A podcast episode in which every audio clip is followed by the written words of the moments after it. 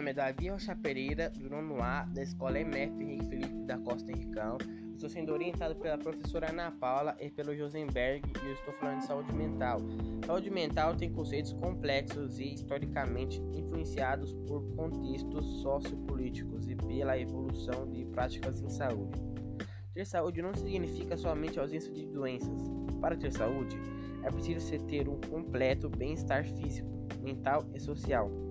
De acordo com a OMS, a saúde mental é definida como um estado de bem-estar no qual os indivíduos são capazes de usar suas próprias habilidades, recuperar-se do estresse roteiro, ser produtivo e contribuir com a sua comunidade.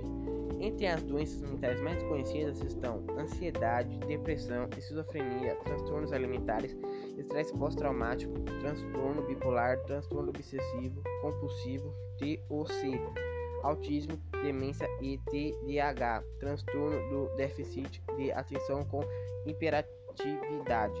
Para além desse conceito da OMS envolvendo políticas de saúde, há várias discussões sobre um novo paradigma visando a saúde como produção social, tendo em foco que a saúde incluísse fatores como alimentação, educação, trabalho, situação de moradia, renda e acesso a serviços de saúde.